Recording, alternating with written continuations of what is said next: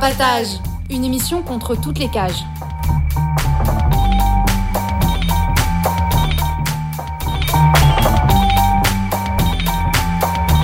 Carapatage, c'est une émission contre les prisons, la répression et le contrôle. À travers l'actualité de l'enfermement, mais aussi son histoire. En racontant les luttes à l'intérieur et à l'extérieur, en échangeant ce qu'on a vu, lu et entendu.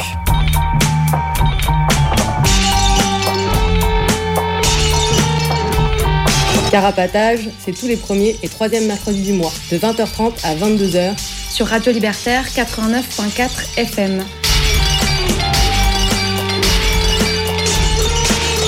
Carapatage contre toutes les cages.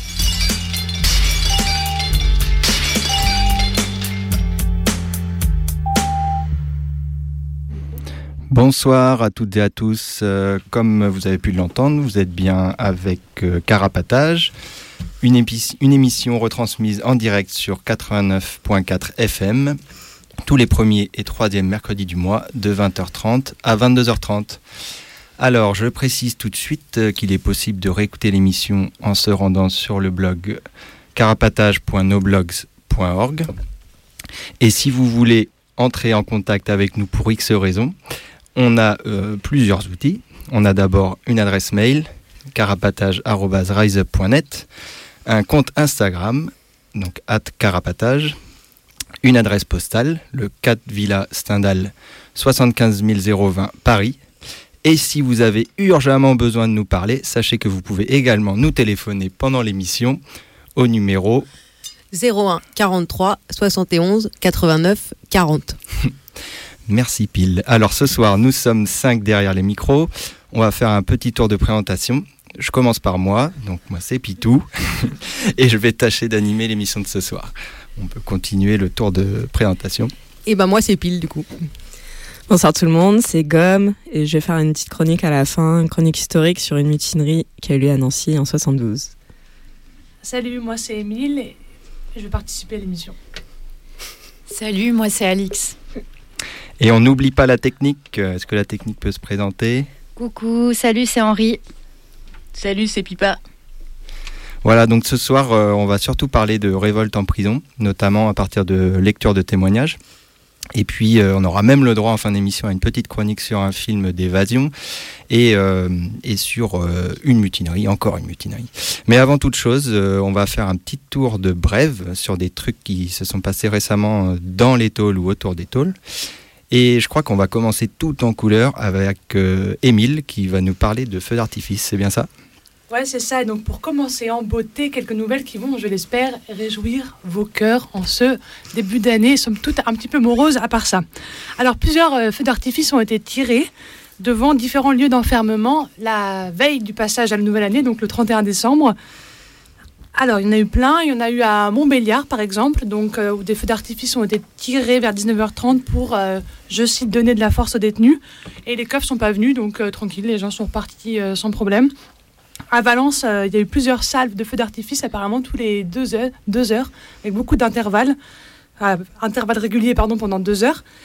Et certains ont touché même à un mirador de la tôle. Donc, la police a été appelée, et, euh, mais il n'y a pas eu ni de contrôle ni d'interpellation. Donc, euh, bon, pour l'instant, tout va bien. Jackpot. Ouais, pas mal, ouais. Alors, le syndicat n'était pas content, mais euh, à part ça, les, détenus étaient plutôt contents. C'est le principal. à, Nantes, il y a eu des feux d'artifice qui, voilà, en solidarité contre toutes les prisons, contre toutes les tôles, et qui ont été aussi appréciés. Et à la maison d'arrêt d'Albi, donc à côté de Toulouse, il y a eu euh, des feux d'artifice aussi. Et le parquet, cette fois-ci, a ouvert une enquête pour identifier les auteurs, mais personne n'a été, euh, été interpellé pour l'instant. Donc on va voir ce que ça donne. Et euh, enfin, enfin, enfin non, près de Montpellier, à Villeneuve-les-Maguelones, il y a eu des feux d'artifice qui ont été tirés aussi, donc comme l'année dernière, en soutien aux Gilets jaunes. Particulièrement en soutien aux Gilets jaunes, mais après bon, qui, ont, été entendus par tout le monde à l'intérieur.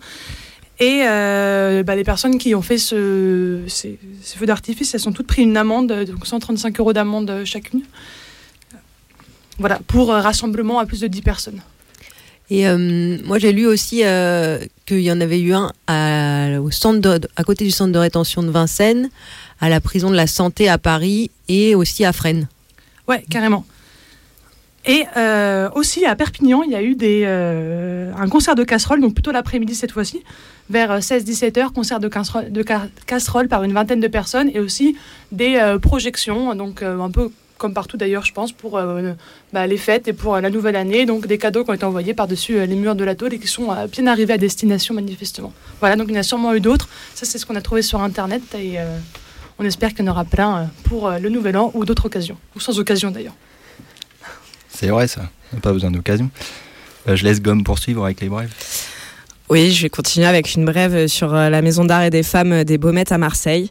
Alors c'est un peu moins sympathique euh, comme nouvelle. Depuis plusieurs mois, enfin ces deux derniers mois, les conditions à l'intérieur de la MAF sont dégradées. Il n'y a pas d'activité en dehors des cellules. Il y a l'eau qui est coupée dans la promenade. Les unités de vie familiale et les relais enfants sont fermés. Du coup, les unités de familiale, c'est les les espèces de parloirs où on peut partager de l'intimité pendant 6 euh, à 72 heures, je crois. Et les relais enfants, c'est euh, ce qui permet, euh, il me semble, si je dis pas de bêtises, c'est des, accompagnateurs qui peuvent amener des enfants au parloir quand il n'y a pas de majeur de, de, la famille ou parmi les proches de la personne qui, qui a un permis de visite. Euh, à part ça, il y a la durée des parloirs qui a été réduite de moitié et les parloirs se déroulent, euh, comme dans plein de prisons hein, en ce moment, euh, par de part et d'autre d'une vitre pleine, qui, va de haut en bas de la cabine. Il y a les cantines qui arrivent en retard, voire pas du tout. Et il y a eu l'annonce, enfin il y a eu l'interdiction de mettre des denrées périssables dans les colis de Noël. Et par-dessus tout ça, il y a des récemment il y a des fenêtres anti-bruit qui ont été euh, installées, qui ne qui, peuvent, qui peuvent pas être ouvertes, ce qui empêche euh, et de communiquer et de pouvoir euh, aérer tout simplement sa cellule. Et en plus, ça, ça a été fait suite à des plaintes d'un comité de voisins qui se plaignait du bruit. Du bruit.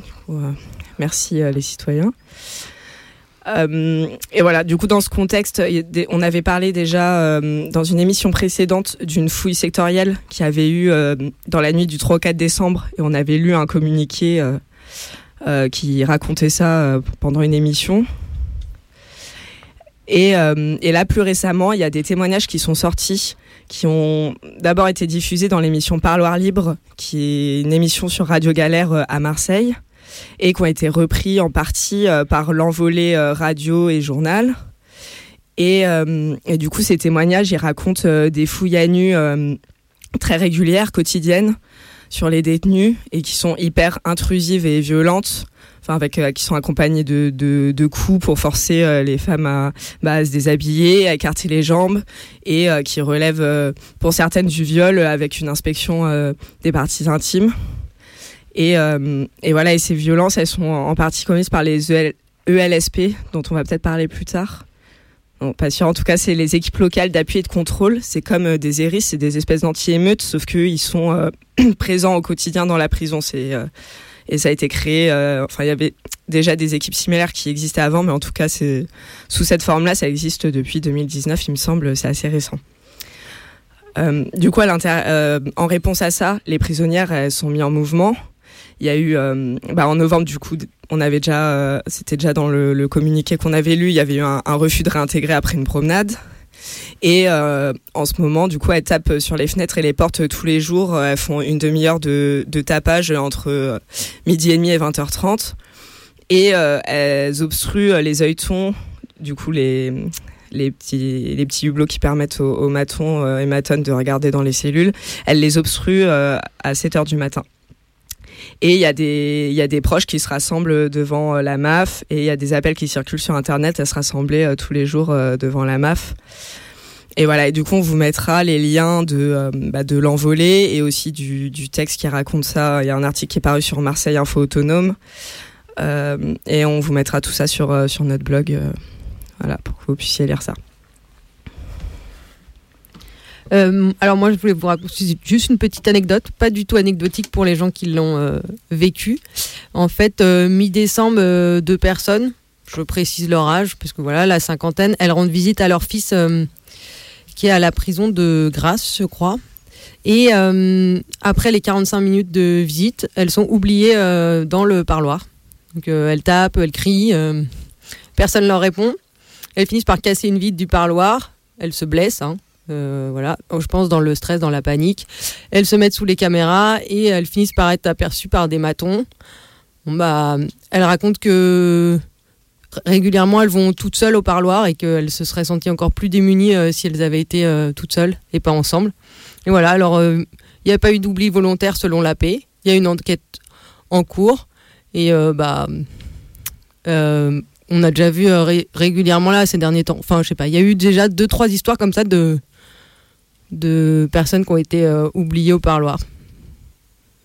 Voilà. Merci pour cette euh, brève. Euh, et je crois qu'Alix, tu voulais poursuivre avec notamment ce qui a pu se passer pendant le premier confinement à Userche et Rennes, si je ne me trompe pas. Oui, c'est ça. Du coup, je voulais revenir un peu sur ce qui s'était passé au centre de détention d'Uzerche et à la maison d'arrêt de Vezin, à Rennes. Euh, du coup, pendant le premier confinement, le 22 mars, dans ces euh, deux prisons, il y a eu euh, des mutineries.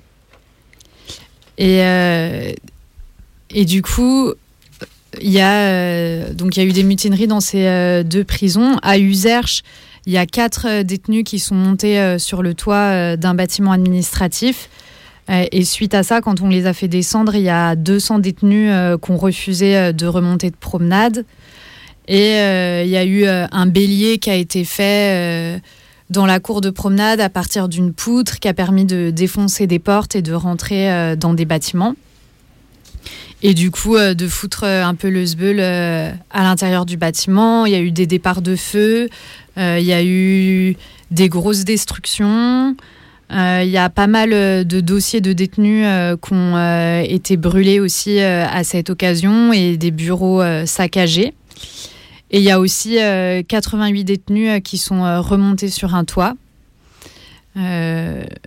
donc suite suite à cette révolte, il y a eu les, les hérisses qui sont arrivés. Ça a été assez, assez hardcore à l'intérieur. Il y a eu des grenades de désencerclement pour, pour essayer de ramener le calme. Et au final, l'administration pénitentiaire estime que euh, les dégâts s'élèvent à 2,7 millions d'euros. Et euh, il y a des cellules qui ont été aussi euh, mises hors d'état de fonctionner dans deux bâtiments, ce qui fait qu'il y a 336 détenus qui ont dû être transférés à la fin de la mutinerie. Et euh, si euh, on voulait en, reparler aussi aujourd'hui, c'est parce que là, il y a, eu euh, plusieurs procès depuis, depuis le mois de mars. Il y a eu un procès au tribunal correctionnel de Tulle de huit personnes qui sont passées, donc ça c'était au mois de juin, et qui ont pris entre un an à trois ans de prison ferme. Et il y a trois personnes qui sont passées fin novembre à Chartres en procès. Deux qui ont eu 18 euh, et 12 mois ferme et euh, un qui a été relaxé. Voilà. Et du coup, euh, donc ça, c'était le 22 mars, cette grosse mutinerie. Et ça fait aussi suite au fait que le 18 mars, quatre jours avant, c'était la date où le ministre de la Justice annonçait la suspension des parloirs à cause du Covid. Et du coup, le même jour, le 22 mars, à, à Vezin, du coup, près de Rennes, là aussi, il y a eu une grosse mutinerie avec 73 détenus euh, dans deux cours de promenade qu'on refusait euh, de remonter en promenade. Et là aussi, il y a eu, euh, il y a eu un procès fin décembre. Donc là, c'est un seul détenu qui est passé en procès pour l'instant pour Vezin, parce qu'il était désigné comme leader, comme comme ayant un peu euh, orchestré euh, la mutinerie. Au final, il a été relaxé. Mais euh, il a eu 20 jours de mitard en, commission de discipline. Voilà. Et voilà, il y avait aussi un texte, je sais pas, un texte qui avait été diffusé euh, peu avant le, 22 mars. Nous, détenus, bloquons les prisons de France et euh, du coup qui appelait euh, aussi à, bloquer les promenades suite aux, décisions qui avaient été prises pour le Covid dans toutes les prisons de France. Tu parlais de toit, je crois qu'à Nîmes aussi, euh, on monte sur les toits. Oui, euh, il y a une euh, à la prison des femmes de Nîmes, il y a une personne qui est montée sur le toit, sur le toit, avec des revendications, selon un article de presse que j'ai trouvé, mais qui ne dit pas quelles sont les revendications. Donc, bah, voilà. les matons sont intervenus pour la descente du toit, ils la menottent et ils se blessent.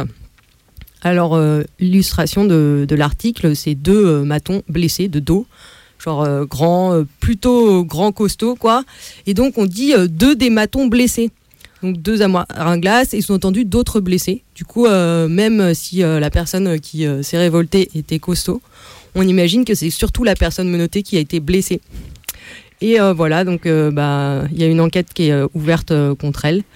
On espère que ça ira quand même. Et les syndicats de Maton, eux, euh, réclament, euh, suite à cette histoire, des caméras moins vétustes. Alors là, euh, trouvez le lien. Et c'était quand, tu sais? C'était mi-décembre. Ok. Bon, bah après ce petit tour de brève qui se termine sur une bonne note, un peu quand même, on va écouter une petite chanson eh bien, pour se détendre, petite chanson qui emmerde les homophobes au passage. Allez.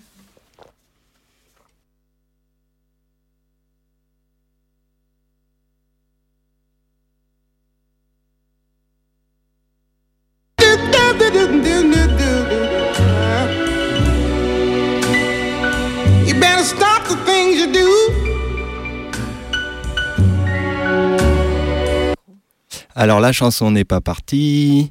On va essayer de remédier à ce problème dans les plus brefs délais. Ah, on me dit à la technique que c'est bon, alors je laisse la chanson repartir.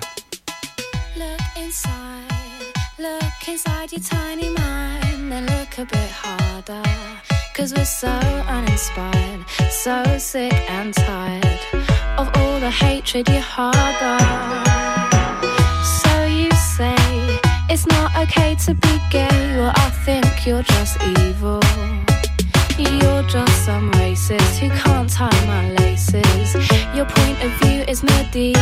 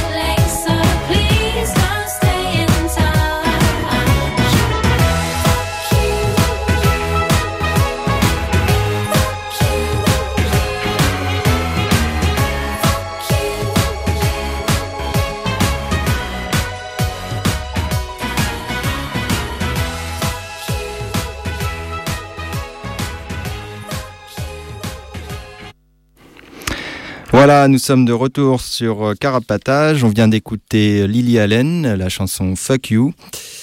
Et voilà, et on va passer à notre thématique du soir. Euh, alors voilà, ce, voilà, ce soir, euh, plutôt que de parler de prison, bah, on avait plutôt envie de parler de révolte contre les prisons. Et ça nous semblait plus sympathique.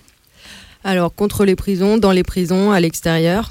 En fait, à Carapatage, on a reçu un texte, deux lettres à noter qui parlent de ce qui s'est passé à Muret. On en avait déjà parlé dans une précédente émission. Euh, dans le contexte du coronavirus et des mesures euh, répressives gouvernementales qui vont avec. On va revenir et on va lire euh, ces lettres après. Et pour introduire un petit peu ce que ça représente de se révolter en prison, de ce que pardon, excusez-moi, ce que ça représente de se révolter à l'intérieur. Et on parlera de la répression ensuite. À Muret, il s'agit d'un refus de remonter en cellule après l'atelier. Mais euh, c'est aussi souvent le cas après une promenade. Euh, il s'agit aussi des fois de refus de plateau, de la gamelle. Euh, aussi de grève de la faim, par exemple, souvent utilisée en centre de rétention. c'est soit des actions individuelles ou collectives, et parfois avec des communiqués pour l'extérieur ou des revendications par rapport à la direction ou plus généralement par rapport à soit la prison ou en général, quoi, disons. Et euh, il y a aussi euh, par rapport à des situations judiciaires, euh, et c'est des, des, revendications qui sont ou non signées par les prisonniers. c'est pas forcément facile de mettre son nom au pied d'une lettre. Voilà. Il y a aussi des actes qui sont plus désespérés, comme des feux de matelas, qui mettent pas mal en danger la personne qui, le fait. Et euh, pendant des révoltes de plus grande ampleur, euh, parfois des prisonniers s'emparent d'un étage qui est mis à sac, genre le mobilier des cellules par exemple. Parfois plus d'un étage, d'un bâtiment ou de la prison, même si ça arrive plus rarement. Et euh, ils montent ou se réfugient sur les toits. Des fois, il y a des prisons qui ont pris feu. C'est arrivé récemment. On en a parlé ici. voilà, après, il y a des prises d'otages de matons ou de personnel et euh, des barricadages face euh, aux forces répressives qui vont arriver. Euh, voilà, on en reparlera après, des iris entre autres. Et il y a eu pas mal de révoltes dans les années 70 en France, par exemple. C'est un des derniers moments où il y a eu des grosses révoltes, même s'il y en a eu beaucoup depuis. on va en reparler tout à l'heure dans une chronique. Et plus récemment, j'avais envie il y a eu des chronologies qui ont été faites, euh, des chronologies pas exhaustives, hein, de révoltes euh, plutôt collectives en prison qui vont euh, jusqu'à l'année de 2010. Et, et voilà. Et aussi, disons que. alors voilà, je vais mettre les liens sur le site.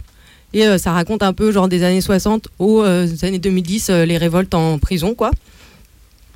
Et dans une de ces chronologies, pardon, ils, disent que les mutineries, c'est pas euh, voilà raconter les mutineries qui se passent en prison, c'est pas faire dans le, sensationnel, mais euh, c'est valoriser.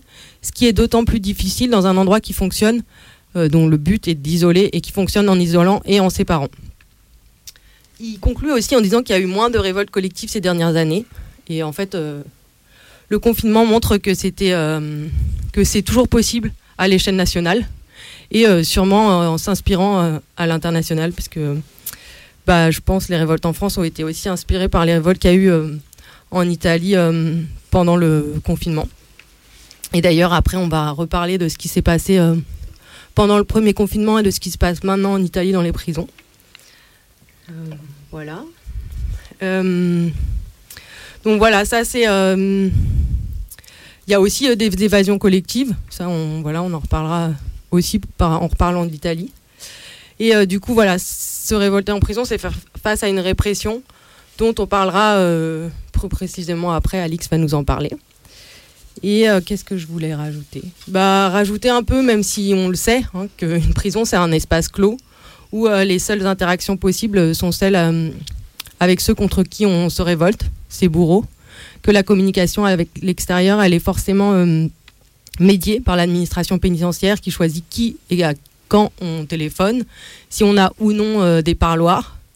Et même si maintenant avec les téléphones portables, c'est possible d'avoir plus d'échos de révolte à l'intérieur qui sortent, mais il y a aussi les écoutes, les brouilleurs de téléphone et les saisies de téléphone qui du coup sont pas. Enfin, c'est toujours un quelque chose d'un peu, enfin risqué. Enfin, ouais. c'est risqué d'avoir un téléphone, c'est une prise de risque. Et que même si il euh, y en a qui disent qu'ils laissent faire pour justement pouvoir écouter, et aussi pour faire des soupapes, bah n'empêche qu'ils laissent pas faire tout le monde et que souvent il y a des gens qui sont euh, réprimés euh, pour des détentions de téléphone. Ouais, puis on, on sait aussi qu'il y a beaucoup plus de matos qui peut rentrer, qui rentrent dans les prisons pour mecs par exemple que dans les prisons pour pour femmes où généralement il y a moins de téléphone euh, ou d'accès à internet, même si c'est aussi possible, mais voilà, moins de, moins de personnes, moins de soutien et du coup euh, moins de trucs qui rentrent quoi. Ouais, et euh, voilà, bah après, c'est un peu des évidences, mais en fait, on va se révolter contre ceux qu'on va quand même sûrement devoir revoir par la suite, qui vont réprimer. Et au prétoire, ça va être la parole de la personne contre celle des matons. Forcément, le maton est protégé par son employeur, par la justice. Euh, voilà. Le prétoire, c'est c'est le tribunal euh, interne euh, de la prison, quoi. Enfin, c'est une sorte de tribunal qui, qui se base sur le règlement intérieur de la prison normalement, mais qui est souvent inexistant par ailleurs, mais en tout cas, voilà, et qui prend des décisions comme déplacement au mitard notamment. Et du coup, ouais, par exemple, bah, souvent chaque prison a ses propres règles des règles qui sont pas forcément euh, genre euh, qu'on te donne pas à l'arrivée en te disant ah bon alors voilà c'est ça les règles. C'est des règles qui sont euh, tacites et qui sont je sais pas disons que l'opacité la bureaucratie elle est qui prévaut déjà à l'extérieur voilà pour tout ce qui est je sais pas du droit qu'on saisit pas tous. Là c'est encore disons plus arbitraire je dirais. Et et voilà. Et du coup ben les infos on les a enfin les infos de ce qui se passe à l'extérieur et euh, de la communication entre les différentes prisons. Elle se fait aussi parfois par le, biais des soutiens à l'extérieur. Euh, et euh, certaines révoltes sont donc relayées par des proches, par des personnes solidaires qui diffusent ce qui s'y passe. Et disons par exemple, j'avais envie de donner deux exemples qui sont quand même assez loin les uns des autres. Mais en 2016, à la Maison d'arrêt des femmes de Fleury, il y a eu des, blocages de cours de promenade euh, face à un, une espèce de nouveau logiciel qui uniformisait euh, la maison d'arrêt des hommes et la maison d'arrêt des femmes et qui correspondait pas du tout à la réalité de ce qui se passait dans la maison d'arrêt des femmes et du coup qui leur réduisait euh, à moins de deux heures de promenade pour, pour 24 heures quoi. Et du coup, voilà, elles ont fait des, des blocages de promenade, de cours de promenade. Et à l'extérieur, il y a eu plusieurs rassemblements en solidarité, euh, pas mal de genre de fax et tout qui ont été envoyés sur le sur le à, la direction de, de, la prison quoi. Et euh, et voilà, il y a eu pas mal de liens quoi qui a été fait entre l'intérieur et l'extérieur à ce moment-là. Bon après, elles se sont pris du du mitard aussi, mais euh, il y a eu des rassemblements pour les pour les soutenir pendant ce moment-là aussi, enfin au moins un rassemblement. Et, euh, et, voilà. Et je voulais donner un autre exemple qui était euh, en août 2005 où euh, il y a eu, y avait eu un refus de permission pour une personne, pour une personne dont le père avait été tué dans une fusillade, bah, qui avait été tué dans une fusillade quoi. Et les gens, les personnes proches de cette personne enfermée avaient genre bloqué l'autoroute avec des barricades en feu pendant plusieurs heures, etc. pour obtenir la permission pour l'enterrement. ça n'a pas eu les faits escomptés, je crois me rappeler. Mais euh, si Ouais, si, si. Je crois qu'il a, pu, euh, il a pu sortir, mais pour l'enterrement. Juste pour l'enterrement. Je crois. En tout cas, ça a fait que tout le monde a. Enfin, ça a été hyper médiatisé, tout le monde a été au courant de cette histoire. Euh, alors que c'est souvent des histoires. En fait, ça arrive tous les jours, je pense, des gens qui qui se voient refuser leur permission de sortie alors qu'ils ont un proche qui vient de décéder et, et qui veulent aller à l'enterrement. Et voilà, et ça passe aux oubliettes. Enfin, on n'en parle jamais et du coup, je sais plus comment ça a fini. tant mieux s'il a pu aller à l'enterrement, mais au moins ça a fait que tout le monde a été au courant que, que voilà, c'est ça qui se passe euh, dans les prisons. Et ça a bloqué les départs en vacances. Du coup, il y avait plein de monde sur l'autoroute coincé. là, je comprends pas pourquoi, je peux pas aller en vacances et tout. Et du coup, euh, il y avait pas mal de, de, bruit autour de ça par rapport au tourisme dans la région. En tout cas, pour reprendre le fil de notre émission, comme tu disais, pile euh, avec euh, ces exemples, euh, se révolter en, prison, bah, comme, souvent, c'est, c'est devoir aussi faire face à de possibles répressions. Et je crois que, Alix, tu voulais nous en dire plus sur les moyens répressifs de, de la paix Ouais, du coup, moi, je vais parler un peu des différents moyens répressifs qui, qui sont mises en place euh, par la paix. On m'entend, c'est bon. Euh, donc du coup déjà reparler un peu des ERIS parce que depuis tout à l'heure on parle des ERIS, donc préciser euh, un petit peu qu'est-ce que c'est. Donc les ERIS, ils sont surnommés aussi GIGN de la pénitentiaire. et c'est les équipes régionales d'intervention et de sécurité. Du coup, c'est des unités d'intervention euh, de l'administration pénitentiaire euh, euh, qui ont été créées en 2003 par le ministre Perben et le préfet Lallemand, suite aux mutineries qu'il y avait eu dans les prisons centrales de Moulins et de Clairvaux. Et du coup, les ERIS, à la différence des surveillants pénitentiaires, des autres surveillants, quoi, lambda, les surveillants lambda, ils peuvent pas porter d'armes létales enfin uniquement dans les guérites, alors que les héris, eux, euh, c'est euh, un corps de maton euh, qui peut rentrer en détention avec tout un arsenal, notamment avec des tonfas, des flashballs, des tasers, des grenades de désencerclement, des, pistolets Glock 17, des fusils à pompe, voilà, des casques, des boucliers. Des casques, des boucliers, euh, des gilets pare-balles, euh, des cagoules. Euh, voilà. Et du coup, ils peuvent aussi intervenir avec des chiens, notamment pour rechercher des substances explosives et des, et des stupéfiants. Et du coup, ils interviennent beaucoup, notamment quand il y a des mouvements de révolte en prison.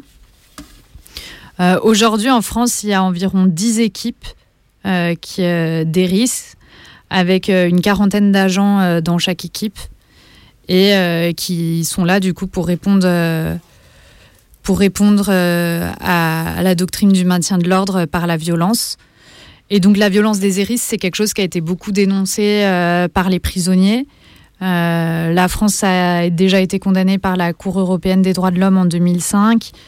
Et, et et on dit souvent que les hérisses, c'est aussi euh, ce qui euh, banalise la violence en prison, parce que du coup, depuis 2003, d'avoir créé les hérisses, ben, ça rend euh, encore plus normal que, que ce que. Alors que c'était déjà le cas, mais encore plus normal, ça a tendance à banaliser toute la violence et donner un peu carte blanche aux surveillants pour faire ce qu'ils veulent. Et voilà. Et ils sont aujourd'hui épaulés par les ESP et les ESLP, donc, comme parlait un peu tout à l'heure, les équipes euh, de sécurité pénitentiaire qui possèdent eux aussi un arsenal particulier et des pouvoirs euh, de fouilles euh, spéciaux pour, pour maintenir l'ordre en détention.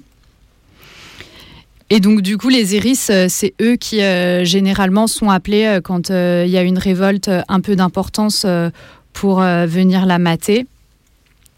Mais euh, une fois la mutinerie euh, terminée, il y a aussi euh, toute une répression qui peut s'abattre sur les personnes qui ont, participé à la mutinerie.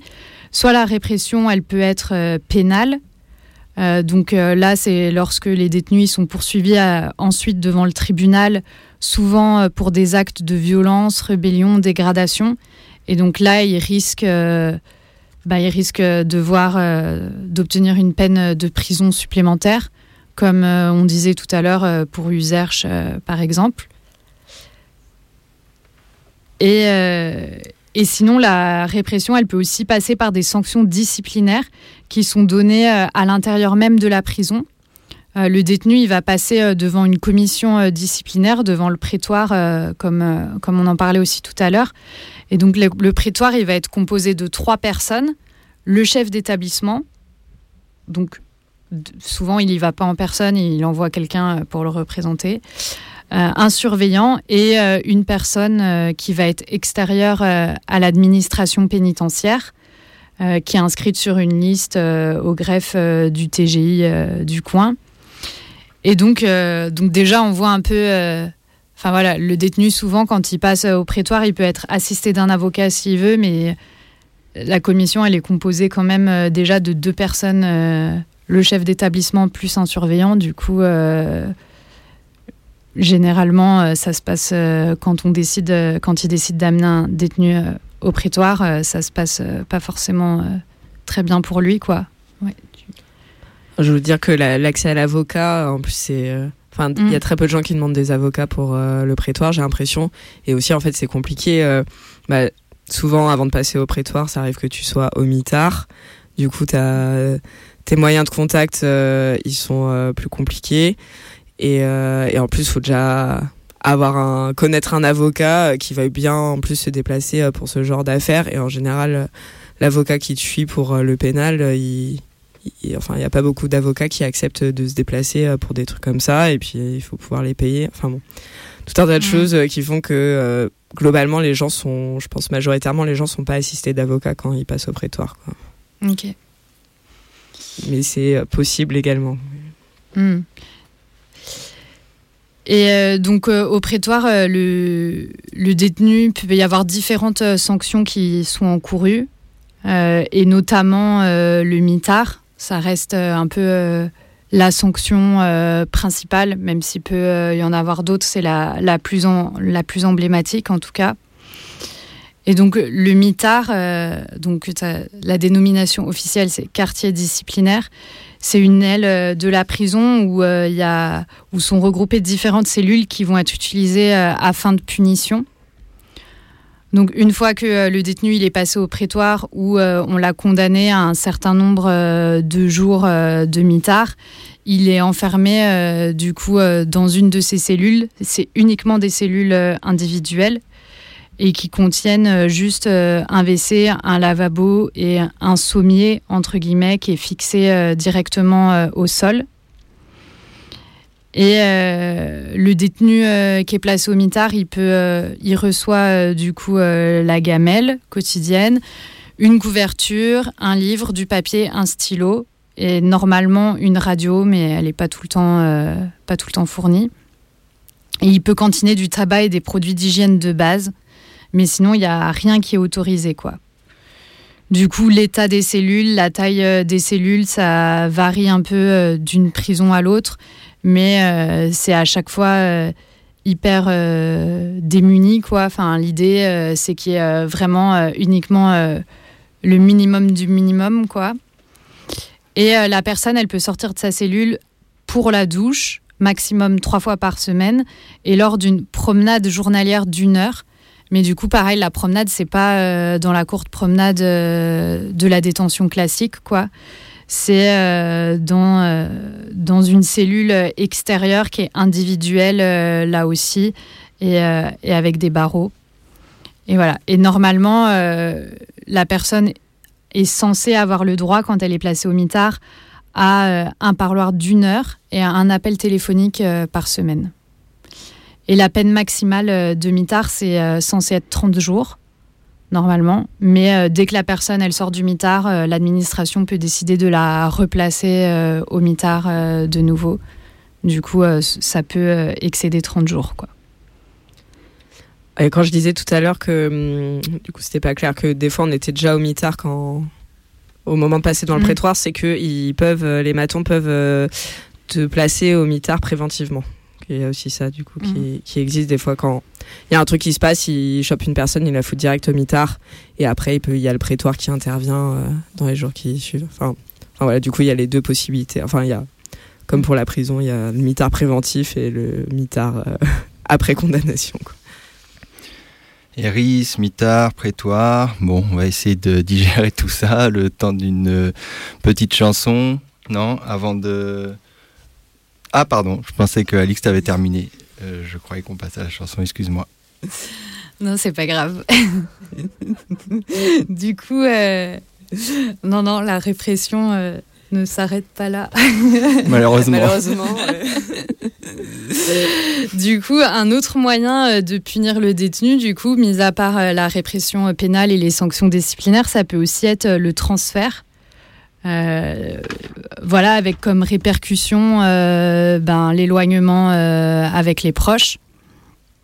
Et donc le transfert, il peut être décidé par l'administration, notamment si le détenu est considéré comme présentant un risque à la sécurité de la détention. Donc dans les révoltes, c'est assez souvent que peut y avoir des transferts sur les personnes qui vont être désignées comme leaders, parce que du coup, on a peur que en les laissant dans la détention, bah, le reprovoque une mutinerie. Et euh, je voulais aussi dire que euh, aujourd'hui, il y avait euh, différents quartiers encore de détention qui existent. avant, il y avait les QHS, les quartiers haute sécurité. C'était vraiment des quartiers qui étaient faits pour les détenus jugés dangereux. C'est des quartiers qui avaient été créés en 1975 suite à, des mutineries qui avaient eu lieu l'année précédente et qui ont été euh, supprimés en 1982 parce que voilà, ils ont été supprimés parce qu'on disait euh, droit de l'homme, tout ça, que c'était des conditions de détention euh, trop dures. Et donc officiellement aujourd'hui, les quartiers de haute sécurité n'existent plus. Il n'y a plus de quartiers qui portent ce nom-là. Mais on voit qu'il y a d'autres quartiers qui sont créés avec des conditions de détention et une, surveillance qui va être des conditions de détention différentes et une surveillance qui va être accrue euh, selon les quartiers. Et notamment, euh, ces dernières années, il y a toute une panoplie de quartiers euh, qui est créée et qui sont destinés à lutter contre la radicalisation où du coup ils vont enfermer les personnes qu'ils estiment radicalisées ou qu'ils estiment présentant un risque de se radicaliser. Et voilà. Et ça peut aussi servir à isoler euh, d'autres détenus du reste de la détention, parce que du coup, ils essayent de faire ces quartiers euh, de façon étanche, euh, sans communication possible avec le reste de la détention. Il y a aussi des quartiers d'isolement qui existent, avec les personnes que l'administration estime ne pas pouvoir être enfermées en détention classique donc, par exemple, des, détenus où il y a eu une affaire qui a été hyper médiatisée, qui est beaucoup passée à la télé, où du coup, on a l'administration a peur de la manière euh, dont il va être perçu euh, par les autres détenus, ou alors euh, des personnes qui sont connues. Et juste pour finir, je voulais parler aussi de deux deux choses qui montrent aussi un peu le fait qu'ils disent qu'aujourd'hui qu'il n'y a plus de quartier de haute sécurité en quoi c'est une blague bah, C'est déjà euh, la, le centre de détention de Condé-sur-Sarthe, près d'Alençon. Du coup, la prison, elle a été ouverte en 2013 et euh, dès l'ouverture, euh, c'était annoncé que c'était conçu pour enfermer les détenus jugés les plus dangereux.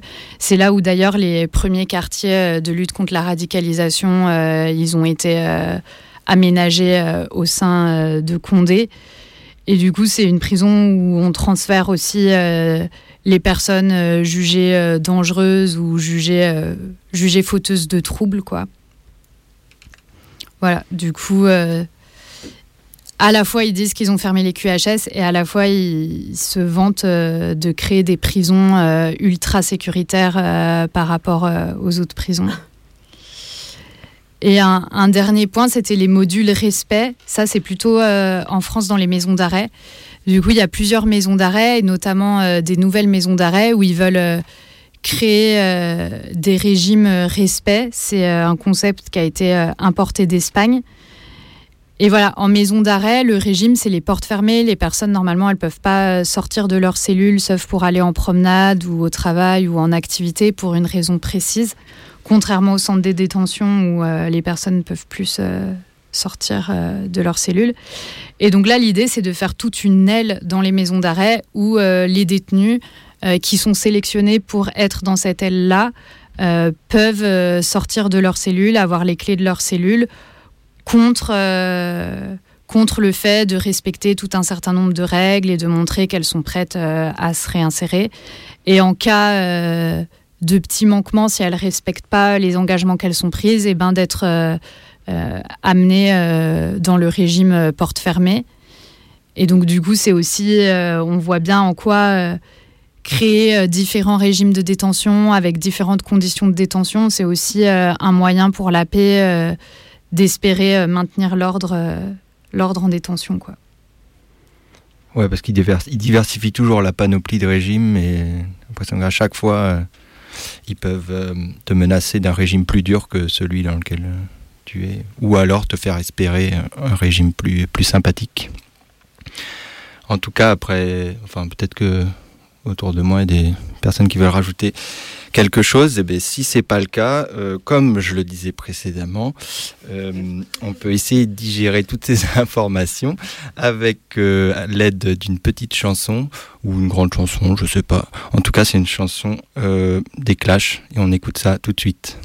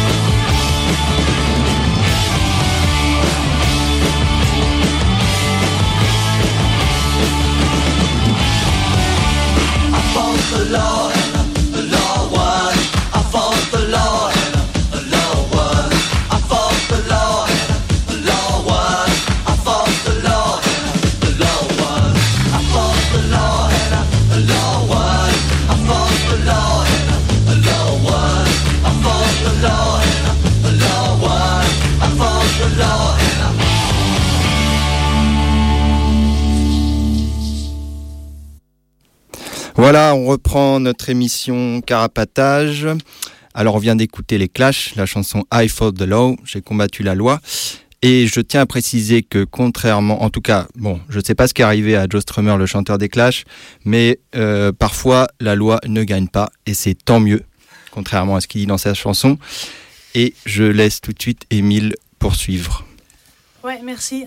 Alors, euh, moi, j'allais vous parler un petit peu des, beaucoup même, des lettres qu'on a reçues des Murets. Alors, euh, on a reçu un courrier qui contient en fait deux lettres, une lettre de l'intérieur et une lettre de l'extérieur d'une personne proche.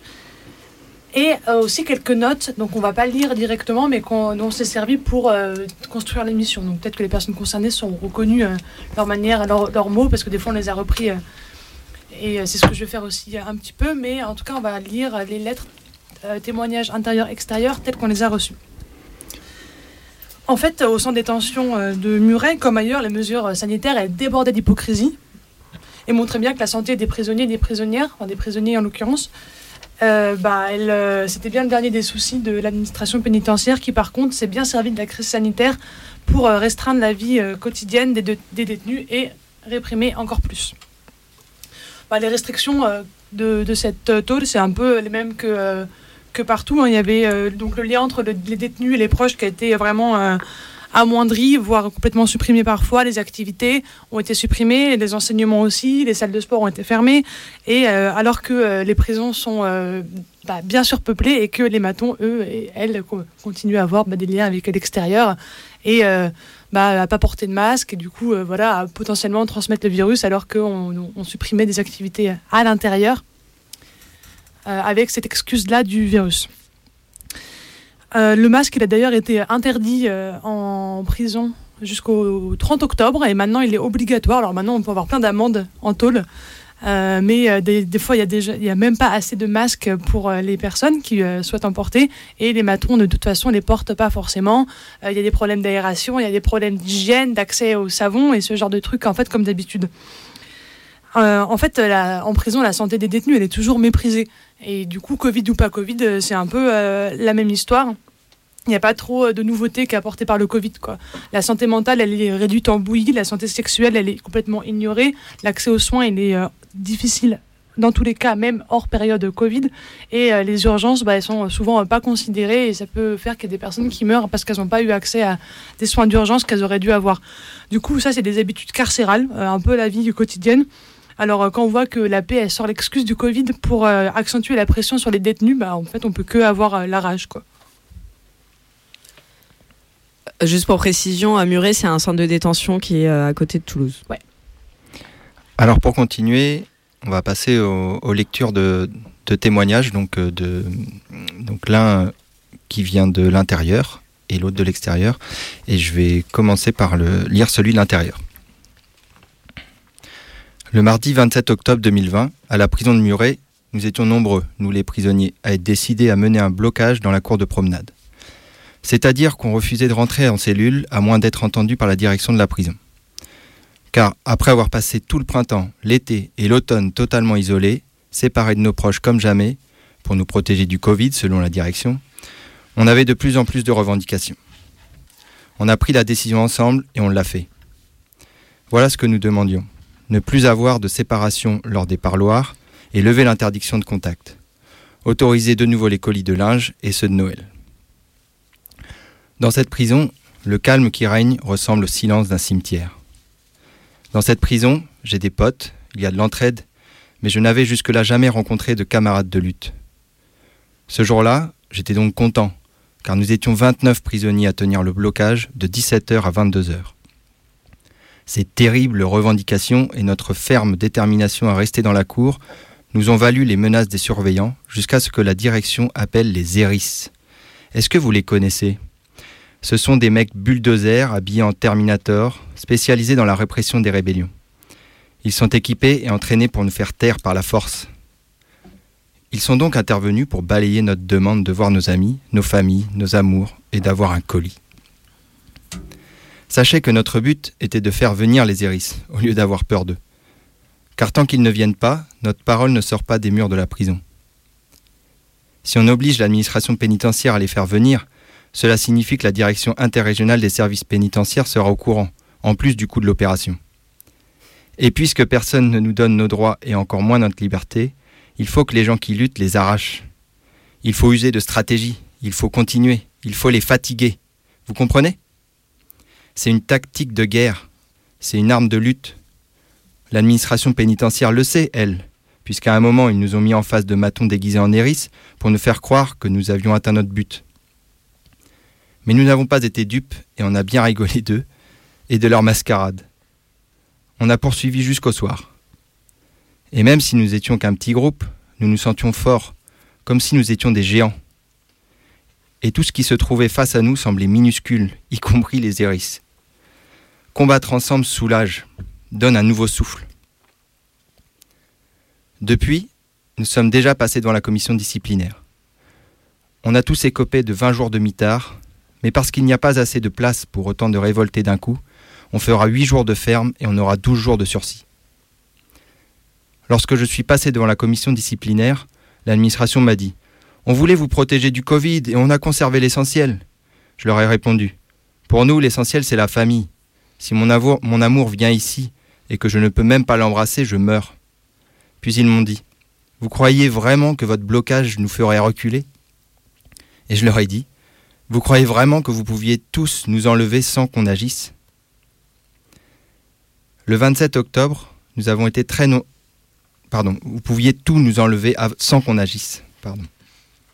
Le 27 octobre, nous avons été très nombreux à descendre en promenade avec la décision de bloquer. Et nous avons été 29 à rester unis et à tenir le coup. C'est pas mal quand même. Ce moment de blocage en commun a été un moment de bonheur, un moment de bien-être. Je me suis senti à ma place. C'était ça ma vraie réinsertion. Une, réinsertion dans la vie. Cette action m'a donné de la force, a fait battre mon cœur.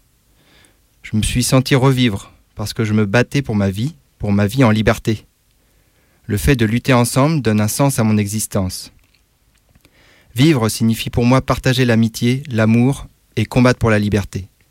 C'est pourquoi, en plus de nos revendications, on voulait aussi donner du courage à la maison d'arrêt de Seyss, qui se trouve pas loin de nous, car il y a là des prisonniers ayant des peines plus courtes que les nôtres, et il leur est plus difficile de s'organiser et de se révolter. On leur met bien dans la tête que s'ils le font, ils ont davantage de choses à perdre. Personnellement, je n'ai rien à perdre et j'ai peu de choses à gagner. Quoi que je fasse, les tribunaux et les prisons ne me donnent jamais aucune permission, aucune grâce, pour que je ne puisse sortir, pour que je puisse sortir un peu avant la, la fin de ma peine. J'aurais pu rester en cellule, face au mur, sans rien faire. Mais ce n'est pas mon caractère. Je dis toujours ce que je pense. Les punitions ne peuvent pas changer mes idées. Depuis longtemps, je ne suis pas sorti. On pourrait dire que je n'ai plus le goût de la liberté. Mais la liberté est dans mon cœur. Je ne l'ai jamais quittée. Notre révolte équivaut à une permission de sortie. Elle m'a donné l'air de la liberté. Tout combat que je peux mener pour n'importe quel autre être humain vaut la peine. Il faut se battre pour la liberté, car c'est un sentiment qu'on trouve uniquement dans le combat, dans le combat pour la liberté même, qui est aussi une lutte pour l'amour. Je crois fermement que ce sont les gens qui se rebellent qui peuvent changer les choses. En tout cas, nous qui nous rebellons, nous sommes encore des êtres vivants, et c'est déjà une victoire. Si à l'avenir quelques potes prisonniers et d'autres gens profitent des fruits de notre révolte, je serai heureux. L'administration pense maintenant qu'elle va nous torturer avec la punition du mitard. Mais on s'en fout de ce mitard, car on est toujours heureux de ce qu'on a fait. On ne fait pas ce mitard pour une bêtise, on le fait pour une bonne cause, et tous ensemble. On veut nous enlever, on veut tout nous enlever, mais il y a toujours un grain de liberté, un grain de liberté et d'amour qui est plus fort que la méchanceté, la prison et la violence de l'oppression. Je vous raconte tout cela en souriant, juste quelques jours avant d'entrer au mitard. J'ai été très heureux d'apprendre que dans d'autres prisons, mais dans d'autres prisons aussi, les prisonniers se sont révoltés et que des amis et des familles s'organisent. Dans la presse officielle, on ne parle pas de tout ça. Alors merci de faire circuler notre parole. Et c'est signé Seita, Setia. Et donc, euh, je laisse Émile euh, nous lire euh, le témoignage de l'extérieur cette fois-ci. Oui, merci. Ce printemps, les prisonniers, comme leurs amis et familles, attendaient le déconfinement. Nous souhaitions et avions besoin de la remise en service des parloirs normaux, ou disons plutôt habituels. Pour nous, l'été n'a pas commencé comme pour le reste de la population. Pendant que les centres commerciaux, les bars, les restaurants, les plages et les cinémas ont réouvert, on nous a uniquement donné une seule heure de parloir. Sachez que dans certains centres de détention, il, est d'habitude possible d'avoir quatre parloirs dans un week-end. Et pour cette misérable heure de parloir, il fallait signer un papier à l'entrée qui confirmait que nous acceptions l'interdiction de contact. L'obligation du port de masque pendant notre visite et la séparation entre nous par une double table. Notre intimité même n'était pas respectée car les surveillants passaient pendant notre rencontre en nous regardant par les petites fenêtres pour vérifier qu'on respectait bien les interdictions. Les parloirs familiaux, aussi appelés PF, où on peut passer trois heures avec notre proche dans un salon aménagé pour donner une illusion de chez soi, ont été supprimés. Les unités de vie familiale, appelées UVF, où l'on peut voir les prisonniers pendant 6, 12, 24 ou 76 heures dans une espèce de petit studio, était maintenu à la condition expresse que le prisonnier passe ensuite 14 jours en isolement comme mesure de protection du Covid. Mais qui parmi nous souhaiterait que son ami, son proche, paye aussi cher pour notre rencontre? Et puis les PF, comme les UVF, ne sont pas le Club Med. Après avoir passé des années séparés d'un être aimé par la force, c'est juste une miette qu'on nous jette pour que le manque de liberté ne nous rende pas totalement fous. De plus, réussir à réserver un PF ou une UVF est tellement difficile qu'au final, c'est pratiquement impossible pour de nombreuses personnes. En effet, pour faire la demande, il faut qu'on précise la date souhaitée deux à trois mois avant. Or, on est nombreux, nombreuses à avoir des plannings de travail aléatoires, un budget incertain ou une vie impossible à prévoir avec autant d'anticipation. Et même si on parvient à fixer une date, il reste que cela revient à tenter le tout sur la roue de la fortune. La direction donnera son accord à notre demande juste un peu avant la date demandée. Ah, c'est pas un cadeau donc. À la fin de l'été, on pouvait bénéficier d'une heure supplémentaire, mais pas pas le même jour que la première.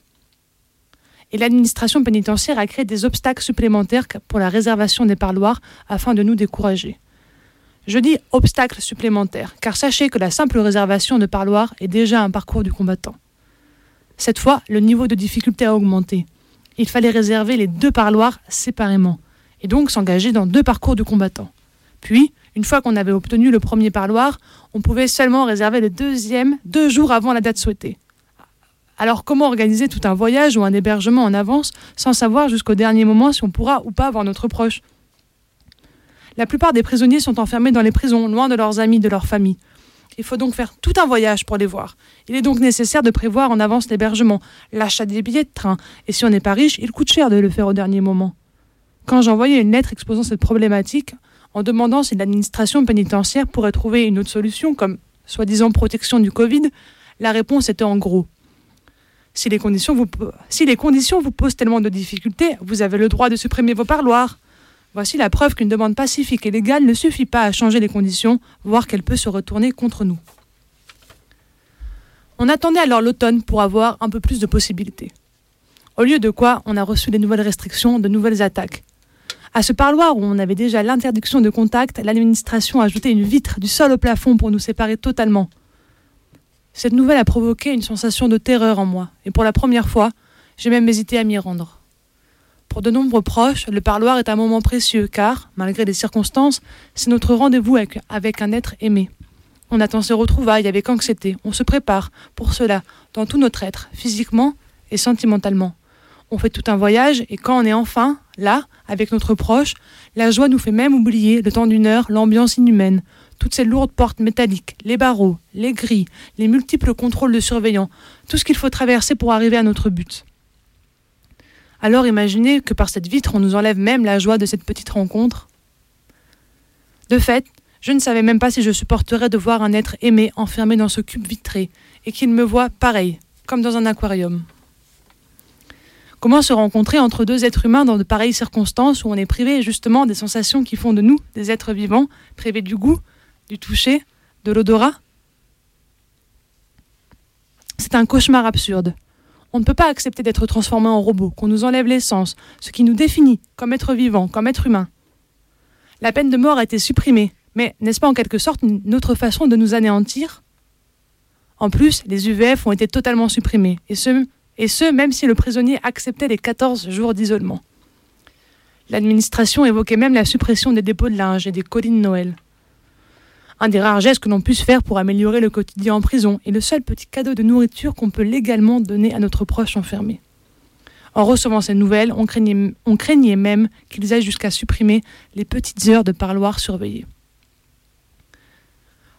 Pour survivre à cette situation qu'est l'enfermement, dedans comme dehors, il faut garder en tête que, même dans la pire condition, on peut encore vivre, créer des amitiés et même connaître et attiser l'amour. Surtout, il ne faut pas oublier que, pour pouvoir maintenir nos liens, il faut se battre. Vivre, cela veut dire combattre, ensemble, contre la violence de l'enfermement. Et c'est signé Saori. Voilà, donc après cette deuxième lecture, on voulait ajouter euh, une petite précision concernant des notes qui étaient donc euh, mises à la suite de ces deux textes. Je crois que c'est toi, Gomme, qui va nous en parler. Ouais, et pour euh, rappel ou info, euh, du coup, la, la, brochure dans son intégralité avec les deux témoignages et, et les notes qui vont avec sont disponibles sur euh, notre blog. Et du coup, les deux, les, les deux suppléments d'infos que je voulais donner, c'était sur le colis de Noël. Du coup, on en a déjà parlé plusieurs fois et c'est évoqué là dans ce témoignage de l'extérieur de la prison de Muret du coup, pour ceux et celles qui ne savent pas forcément, un colis de Noël, c'est c'est un colis qui peut être déposé euh, en prison par les proches euh, du coup, pendant la période de Noël, parce que le reste du temps, c'est interdit d'envoyer des colis.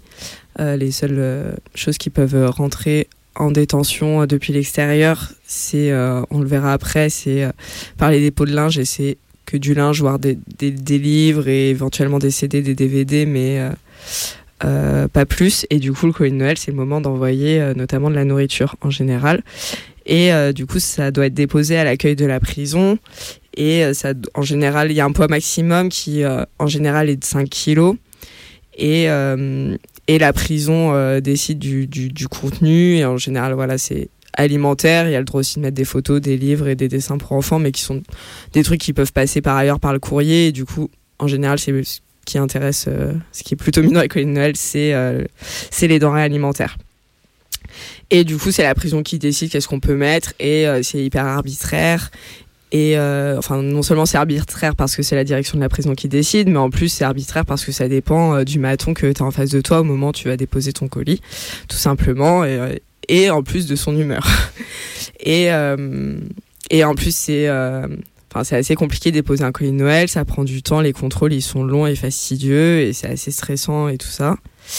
Mais du coup, c'est quand même un moment important euh, pour les prisonniers parce que ça brise euh, la monotonie carcérale et euh, et ça change voilà de la nourriture de la cantine ou de la gamelle et et ça permet voilà d'avoir quelque chose qui arrive depuis l'extérieur et ça fait du bien et d'autant que la période de Noël c'est un moment qui est difficile pour pour certaines personnes enfermées et qu'il y a notamment une, euh, une augmentation du nombre de suicides euh, dans cette période-là. Parce que voilà, c'est des périodes qui, qui rappellent euh, bah, qu'on est, isolé, on, on, est isolé, qu'on n'est pas avec les gens avec qui on aurait envie d'être, quoi, j'imagine. Voilà, ça c'était pour le colis de Noël. Et du coup, l'autre petit, l'autre petite note, c'était sur le dépôt de linge. Et du coup, voilà, l'importance euh, du dépôt de linge, c'est que euh, bah, dans 9 mètres carrés, euh, ça fait pas beaucoup de place pour étendre du linge, ni pour stocker des habits pour toute l'année. Et que du coup, là, le, fait de d'interdire les dépôts de linge juste avant l'hiver, bah, ça fait qu'il y a des gens qui se retrouvent avec juste leurs vêtements d'été alors qu'il commence à faire froid.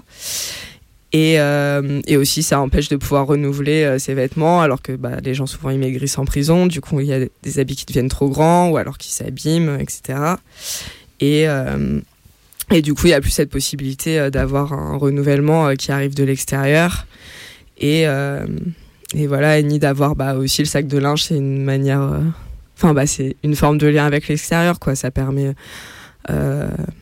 d'avoir du linge qui sent euh, la lessive de dehors, enfin des choses comme ça euh, qui, qui apportent un peu de un peu de joie. Euh, voilà. C'était les, les deux petits, petites notes qu'on n'avait pas encore évoquées et que je voulais, je voulais aborder. Tu parlais du linge, ça me faisait penser à un film dont on a déjà parlé qui s'appelle Enfermer mes vivants, où il y a un témoignage justement sur comment communiquer même avec le, le, le dépôt de linge une forme de garder des liens entre intérieur et extérieur. Ouais, d'ailleurs, dans ce film-là, elle raconte qu'elle, euh, au début, elle, elle, lave le linge euh, patiemment, et puis elle le plie, et puis elle le repasse, et c'est, une, forme aussi de, d'affection, et puis à la fin, aussi, avec la, fatigue du soutien extérieur, elle a, bon, bien sûr, elle, elle le lave parce qu'il faut laver, quoi, mais elle, il y a aussi toute cette, euh, cette partie de, de, voilà, repassage qui était fait au début, qui, qui, qui est plus fait par la, aussi la, difficulté de soutenir une personne à l'extérieur, euh, des fois euh, tout seul ou toute seule, euh, toute seule généralement. Et comment? Et pendant des années. Ouais, pendant des années, ouais. Et bon, ça reste effectivement le, linge qui sent la lessive, un peu comme à la maison, quoi. Quand, bien même c'est une, grande tâche de s'occuper du linge de quelqu'un à l'intérieur, toute seule. En tout cas, je trouvais que ces lettres, elles sont, elles donnent la pêche dans ce contexte, quand même. Ouais. Mm. Merci pour nous les avoir envoyés. J'espère que vous nous entendez. Et donc, euh, comme on l'a précisé avant, ces lettres, elles concernent euh, un contexte bien particulier. En tout cas, ça se passé à l'automne 2020 dans le centre de détention de Muret. Et on avait aussi envie de parler d'un autre contexte. On a envie de parler de ce qui s'est passé en Italie pendant le, le premier confinement, donc du coup plutôt au printemps 2020. Mais avant tout ça, on va faire une petite pause musicale avec Serna qui va nous planter le décor.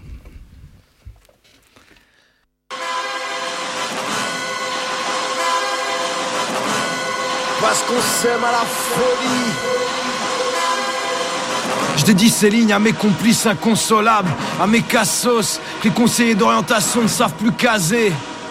Aux psychiatrisés en sursis tous les marmots de la zone grise Genre agité, trop bruyant dès la mater À ceux qui se terrent dans un silence assourdissant Pour escaper de l'abattoir À ceux qui mentent et ceux qui manquent Premier couplet comme pour planter le décor, détourner le destin, maculer le poster. Quelques mots pour transgresser le mot d'ordre, pour gâcher le festin et provoquer le bordel. Bordel, de partout ça se rétrécit, les médocs ont baïonné l'asile et la ville. Cherche même pas une issue, tout autour c'est pareil. Des centaines de lieux clos ont jalonné nos vies. Bordel, où je traîne la camisole, par de toutes les douleurs. Nardina Mog, sa turbine à la chienne, de la crèche à la morgue, à la longue les injures ont façonné les corps. Les vautours sont de sortie, psychiatre fait ton office, fais nos vies des parcours, promenade en zone grise. Pareil que je relève de la psy, y'a problème. C'est pas dit que je m'en relève ici. Premier garde chiant, mon garde à vous, veut que tu te mettes à table comme en garde à vue. Sale, peu de garde-fous, peu de cartes à jouer. C'est que le jeu est truqué, c'est que le froc fait l'arbitre et la nuit. L'infirmier dort paisible pendant que mes morts ou vivent. Joue de la corde à vie, serre des dents. Moi j'ai de la haine à revendre, mais là je leur fais gratuite. Bienvenue dans les non-lieux de la raison médicale où l'erreur est proscrite et la bête est humaine. L'horreur trop quotidienne, à la longue trop banale, n'a plus parfum de scandale. Bienvenue dans le meilleur des mondes où la route est balisée, pavé de bonnes intentions. Soyons sages, t'inquiète, il s'occupe de tout. Ça dort du sommet du juste. Second couplet, pour provoquer le désordre, pour peupler le désert et réveiller le désir De piller le bazar, de brûler le trésor. Ils courtisent l'histoire, on se fait baiser par le récit. Bordel, j'ai mal, t'as mal aussi, on ne guérira jamais Mais c'est peut-être mieux ainsi. C'est certain qu'à Sainte-Anne, ils en traitent par centaines de vrais mots Réduits à des symptômes. Mais bordel, on se soigne pas de ce monde, ils se rappellent à nous Partout, tout le temps, dehors, les murs, dedans, la bombe Ça peut t'essoir à tout instant. Reste à savoir qui commence. Est-ce la terre ou nos têtes? C'est le même mouvement, on crache les mêmes poussières, même fumée, toxique, même carrière en friche, dont de grands savants veulent extraire la pierre de folie. Signe de ton sang bas de page ou sur les murs de ta cellule. La psy m'a tué. Y'avait quelqu'un au fond de la cage. Rebelle, en colère, impatient, puis plus rien. Je vais peut-être être pénible une fois cette fête finie. J'aurais gratté quelques rimes avant le chaos technique. Vestiaire. Maintenant je rejoins le bestiaire, pas le choix. Mes délires sont féconds ou bien alors mortels. Bien alors mortels. Bienvenue dans les non-lieux de la raison médicale où l'erreur est proscrite et la bête est humaine. L'horreur trop quotidienne, à la longue trop banale, n'a plus parfum de scandale. Bienvenue dans le meilleur des mondes où la route est balisée, pavé de bonnes intentions. Soyons sages, t'inquiète, il s'occupe de tout. Ça dort du sommet du juste.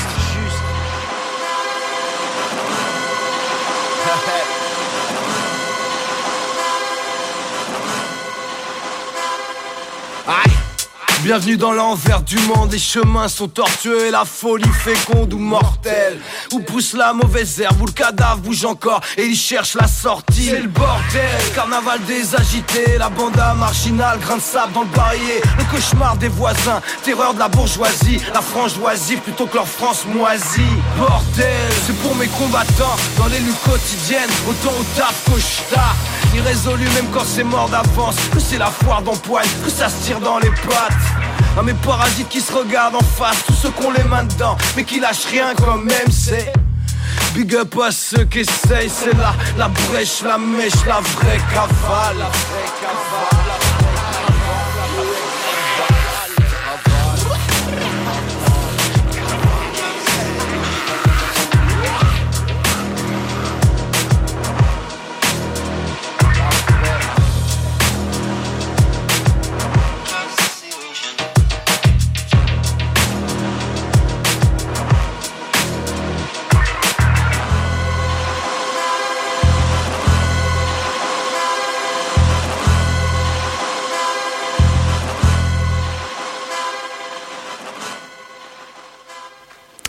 On vient d'écouter Serna planter la chanson Planter le décor. Vous êtes toujours sur Carapatage en direct sur 89.4 FM. Et je rappelle que vous pouvez nous contacter pendant l'émission au numéro suivant, le 01 43 71 89 40. comme je l'ai dit au tout début, on a un blog sur lequel vous pouvez réécouter toutes les émissions. C'est donc carapatage.noblogs.org. On a aussi une adresse mail, carapatage.riseup.net.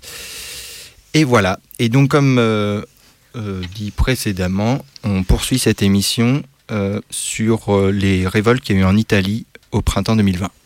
Oui, alors on en reparle maintenant parce que récemment, en décembre, sont sorties deux lettres qui ont été publiées en France, traduites en français. Donc une qui revient sur les sur ce qui s'est passé à la prison de Modène en Italie en mars dernier. Je vais y revenir. Et une deuxième lettre sur ce qui, sur, euh, ce qui se passe actuellement euh, pendant le second confinement. Alors en Italie, euh, toutes les régions ne sont pas confinées, mais en gros, il y a des zones rouges et donc dans ces zones rouges eh ben c'est exactement les mêmes mesures qu'il y a eu pendant le premier confinement donc il n'y a pas de parloir et autres restrictions donc la situation n'a pas changé dans les prisons italiennes actuellement pour le deuxième confinement. Ces lettres, euh, vous pourrez euh, euh, les retrouver sur le blog de Carapatage. Et je vais revenir sur cette lettre qui raconte ce qui s'est passé pendant la révolte à Modène. Et je vais un petit peu l'introduire par une analyse qui vient d'Italie. Alors là, c'est un texte qui n'est pas traduit, qu'on va peut-être mettre aussi sur le blog. Euh, ce texte euh, raconte euh, pourquoi se rappeler des 14 personnes qui ont été tuées pendant les révoltes.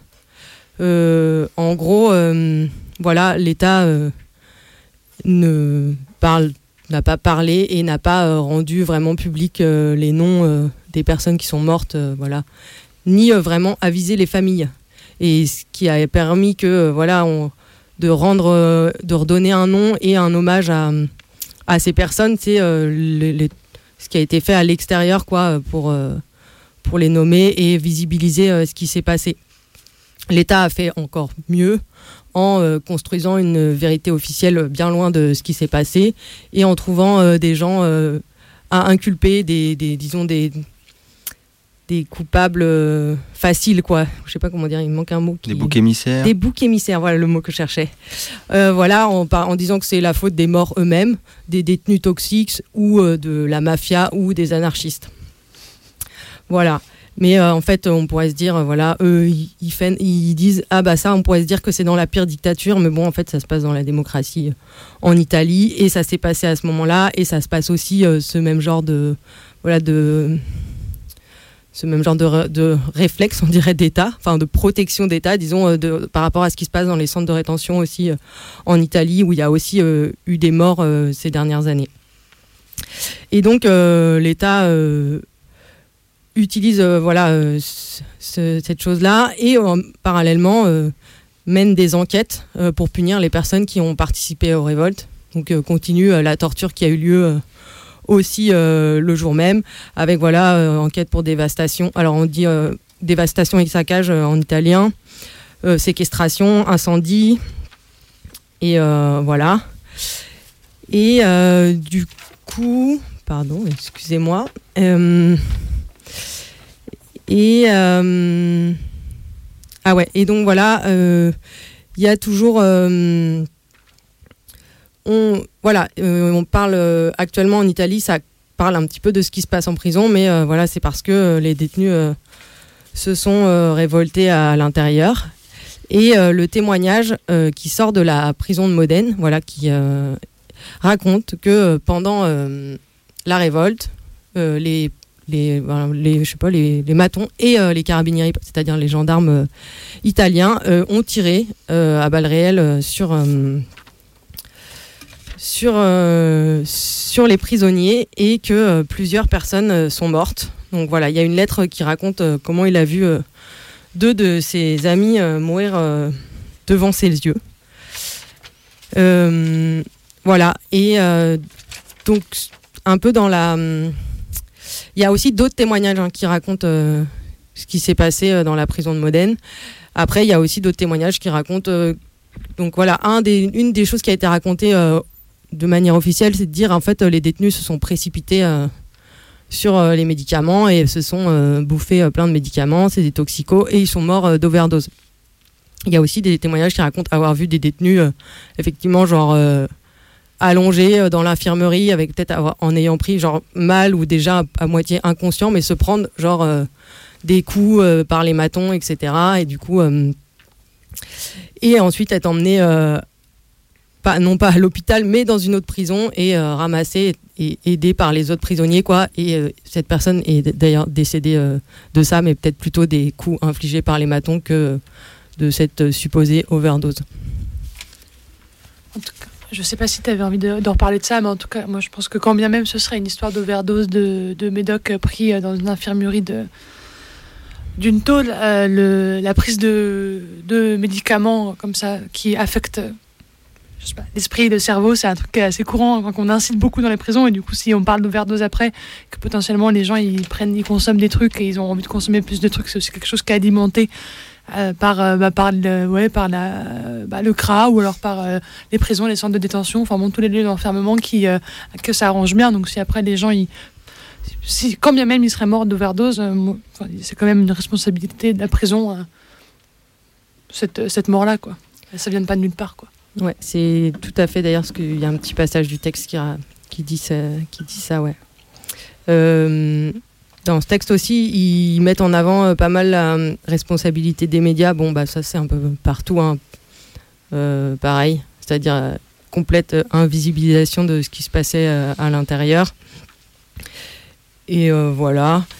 Et et la fin de ce texte, bah voilà, aussi ça raconte, bah voilà, ce que les matons ont obtenu suite à ces révoltes de prisonniers, c'est-à-dire plus de vidéosurveillance, des trucs un petit peu comme on, je connais pas, mais des trucs, euh, je sais pas, des, des gilets pare-balles, enfin contre les projectiles quoi, et autres euh, choses qu'ils ont obtenues. Voilà. Mais euh, pendant ce temps-là, il y a des gens à l'extérieur de la prison de Modène qui, depuis pendant ces dix mois, ont continué à essayer de faire montrer la solidarité avec les gens qui sont restés enfermés dans la prison de Modène, dans ce qu'il en reste, et en faisant du lien aussi avec les gens qui ont été euh, transférés euh, dans les autres prisons.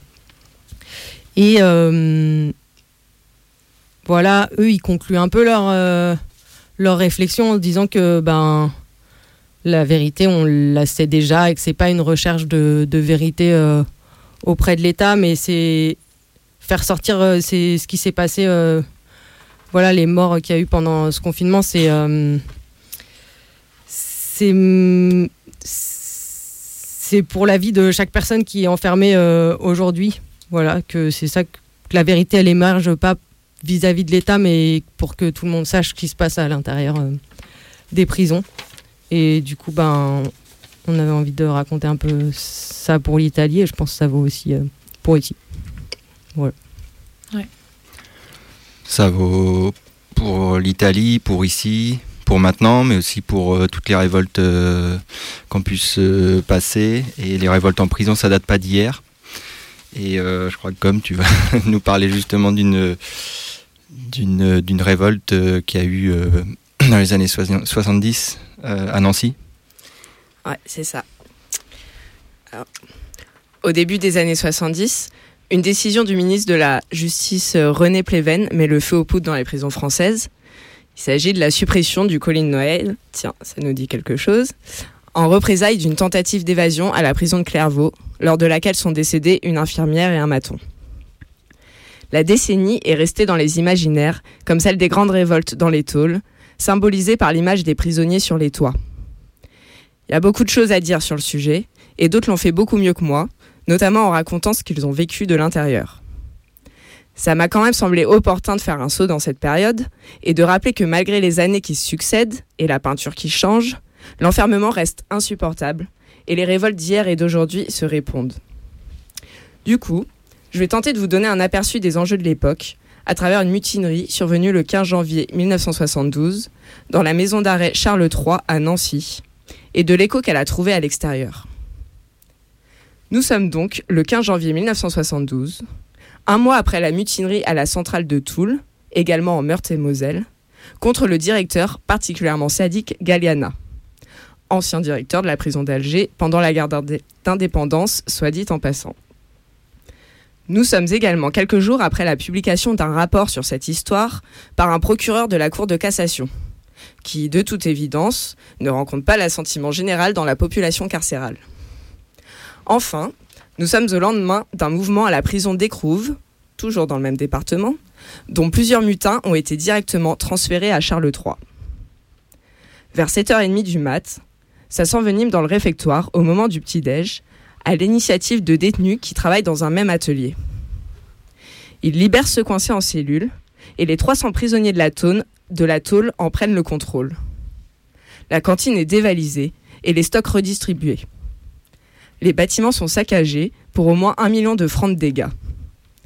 Les bureaux administratifs sont envahis et un tract y est imprimé avec les revendications des mutins, qui sont en gros une justice interne plus équitable, la suppression de la tutelle pénale et de l'interdiction de séjour, l'amélioration de la nourriture, une meilleure hygiène, le chauffage dans les dortoirs et la fin de la censure des journaux et des violences physiques par les surveillants. Le tract est transmis à la direction, qui refuse de négocier et décide l'intervention des forces de l'ordre. Des détenus occupent alors le toit et communiquent avec les 5000 personnes rassemblées à l'extérieur par le biais de cris, de lancers de tracts et par des banderoles, et jettent toutes les tuiles sur les CRS qui ont débarqué en bas. À la fin de l'après-midi, après 8 heures de siège, les flics interviennent, appuyés par un hélicoptère. Au soir, venu, la mutinerie est définitivement matée. René Pleven, le ministre de la Justice donc, déclare le soir même La mutinerie qui a éclaté ce matin parmi les détenus de Nancy n'était motivée par aucune cause sérieuse de mécontentement. Il est clair que certains éléments subversifs s'efforcent actuellement d'utiliser les détenus, qui risquent d'en supporter les conséquences, pour provoquer ou relancer une agitation dangereuse dans divers établissements pénitentiaires. Ben ouais, comme si l'enfermement n'était pas une cause sérieuse de mécontentement. La presse participe à vider de sens la révolte et relaie la thèse de la manipulation extérieure. Le 19 janvier, Pleven annonce une série de réformes bidons et l'ouverture d'une instruction. Une cinquantaine de détenus de Nancy sont interrogés par les flics, à la recherche de meneurs, avec évidemment des promesses de gratification pour les poucaves. Des noms tombent et six prisonniers sont inculpés. Heureusement, en parallèle, la solidarité s'exprime. Le groupe Information Prison, ou GIP, lance une contre-enquête. Ce groupe a été créé un an plus tôt à Paris sur une alliance d'intellectuels d'extrême gauche et de chrétiens de gauche. Pour la petite histoire, l'alliance va se crisper quand la CIMAD, association chrétienne qui intervient alors dans les prisons et actuellement dans les centres de rétention administrative, et qui hébergeait initialement le GIP, le dégage de ses locaux pour soigner ses rapports avec l'administration pénitentiaire. Bref, le GIP a publié une série d'enquêtes sur les prisons, basées sur des questionnaires qui circulent à l'intérieur. Il a aussi sorti les cahiers de revendication de certains mouvements de prisonniers, dont la mutinerie de Toul. Il joue alors un rôle important dans la communication entre dedans et dehors dans toute la France grâce à des antennes qui se montent spontanément dans différentes villes. L'idée du GIP est de coordonner une enquête effectuée par les détenus de Nancy eux-mêmes. Il en résulte un rapport public, le livre noir des événements de la prison Charles III, qui place la mutinerie dans une critique plus vaste de la prison et de la justice, dans l'optique de faire du procès des mutins une tribune contre le système judiciaire. La solidarité s'exprime également dans les prisons les semaines précédant l'audience. Par exemple, des grèves de la faim à Grenoble et à la santé. Ou un refus de prendre le petit-déj à Charles III le matin même de l'audience. Et à Melun, une lettre est rédigée à l'attention du juge de Nancy par des détenus qui seront par la suite à l'origine du fameux comité d'action des prisonniers, qui de 72 à 80 organisera des manifs et diffusera un journal devant les prisons dont sont parus 67 numéros imprimés jusqu'à 50 000 exemplaires. Tout ça dans la perspective de critiquer la prison, faire sortir la parole des taulards et appuyer leur lutte. Le 8 juin s'ouvre le procès sous grosse surveillance policière. Les peines prononcées vont de 5 à 8 mois de prison supplémentaire pour les mutins. La révolte se poursuivra dans les prisons les années qui suivent, avec un pic à l'été 74 qui verra fleurir, fleurir 9 mutineries, avant de se concentrer dans les quartiers de haute sécurité fraîchement ouverts. Mais ceci est une autre histoire. C'est une autre histoire. Et euh, on en aurait beaucoup à dire euh, sur tout ce qui s'est passé dans les années 70. Euh, en tout cas, d'ailleurs, Alix peut-être envie de nous préciser quelque chose. Ouais, non, c'était pas pour les, les, années 70, mais c'était quand tu disais que la presse, elle avait dit au moment de cette mutinerie, genre on ne sait pas pourquoi, comme ça, d'un coup, ils se sont mis à se révolter. Bah, c'est la même chose. Euh, enfin, c'est la même chose à chaque fois. Là, tout à l'heure, quand euh, au début de l'émission, je parlais euh, des procès d'Uzerche et de Vezin, des gens qui s'étaient révoltés pendant le premier confinement, bah, c'est un peu la même chose que tu trouves dans les articles de presse, quoi. Et, qui a été dit au procès. C'est en gros, bah, on ne sait pas, les gars comme ça, ils sont énervés parce que c'est des violents. S'ils sont en prison, il y a bien une raison. En plus, ils respectaient pas les gestes barrières pendant leur mutinerie, comme s'il n'y avait pas de coronavirus. Et du coup, voilà, j'ai l'impression que c'est un peu la même chose. Euh, et euh, voilà, et dans les révoltes en prison et dans les révoltes en général, d'ailleurs, euh, ils vont toujours dire qu'il n'y a aucune raison à se révolter, que c'est juste par essence, quoi, que les gens cassent tout et, sont violents. Ça me fait penser sur cette histoire de la presse que là, euh, dans mes recherches, euh, dans un des articles que j'ai lu sur l'époque, il parlait euh, parmi les journaux qui avaient participé à décrédibiliser, on va dire, cette mutinerie. Il y avait l'Est républicain qui avait bien appuyé sur tous les dégâts qui avaient été faits, le montant des dégâts et tout, en en rajoutant des tonnes. Et j'ai aussi trouvé un article récent, bah, je crois là de 2020, de l'Est républicain, genre savez-vous un espèce de truc euh, savez-vous je sais pas quoi et qui dit euh, ah quelle euh, grande quel grande quel grand mouvement a commencé à Nancy enfin en Meurthe-et-Moselle dans les années dans les années 70 et où du coup il parle de il parle de, de ça, mais en disant oui, il se battait contre les conditions indignes de, de détention et voilà. Et parce que bah, du coup dans le passé c'est plus acceptable de dire que c'était dégueulasse la détention mais euh, maintenant enfin quand ça se passe de manière contemporaine là par contre il n'y a pas de raison de se révolter on comprend pas tout va bien quoi. Alors que quand tu lis les, revendications c'est à peu près les mêmes que aujourd'hui. Carrément. Ouais d'ailleurs dans euh, dans l'Est républicain, pour revenir sur ce journal, c'est marrant parce que quand je lisais les news sur euh, les feux d'artifice, il y a donc c'est l'Est républicain qui a sorti l'article sur Montbéliard qui est dans l'Est. Et euh, ils étaient trop en train de pleurer en disant Oh là là, mais on comprend pas pourquoi. Il y a des gens qui font des feux d'artifice en solidarité avec les détenus, mais c'est n'importe quoi. Pourtant, euh, ça, ça se passe pas si mal et les matons sont très inquiets pour leur sécurité. Ouin, ouin, ouin, ouin, ouin, et tout. Comme quoi, on change pas une équipe qui gagne, hein, comme on dit. en tout cas, l'Est républicain, c'est une vraie cause sérieuse de mécontentement. ça vaut la mutinerie. Il y a des coups de tuiles qui se perdent. bon, alors. Euh, je vais juste rajouter un autre truc, euh, vu qu'on parlait tout à l'heure des QHS et que du coup c'est arrivé après du coup l'événement euh, duquel j'ai parlé. Et c'est juste pour dire sur les différenciations de la, des différents, de, de, la détention et la gradation de, des, types d'enfermement, je sais pas quoi. Bah, en tout cas en 75, après du coup cette première vague de révolte, en 75 il y a Pleven justement qui sort une réforme où ils créent à la fois les centres de détention qui n'existaient pas encore. Du coup, à la fois, à l'époque, c'était que les maisons centrales qui sont vachement plus sécuritaires. Du coup, ils ont créé les centres de détention où justement les, les conditions euh, devaient être plus euh, flex et tout ça.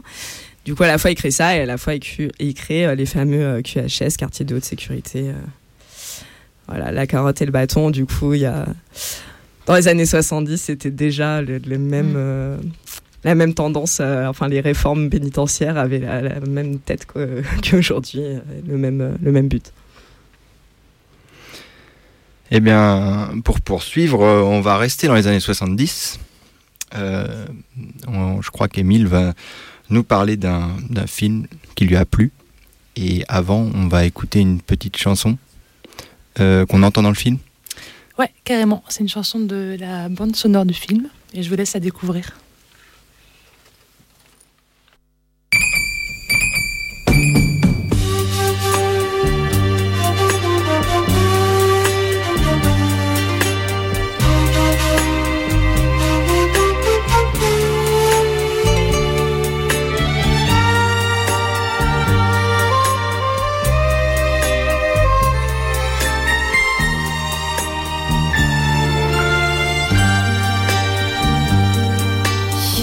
でいた。朝に弔いの雪が降る。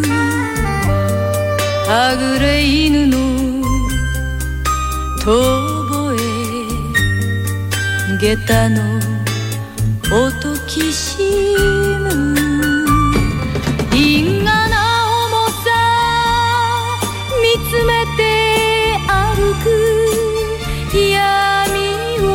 きしめる。蛇の目の傘ひとつ。命の道を行く女。涙は遠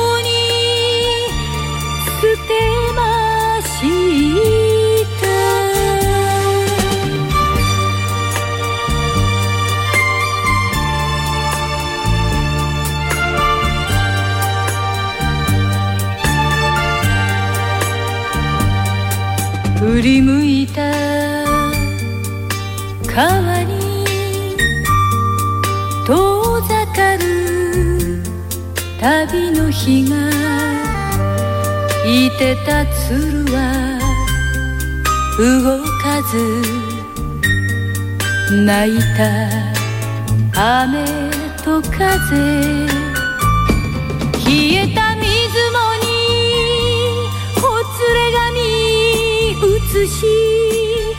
涙さえ見せない蛇の目の傘ひとつ。恨みの道を行く女。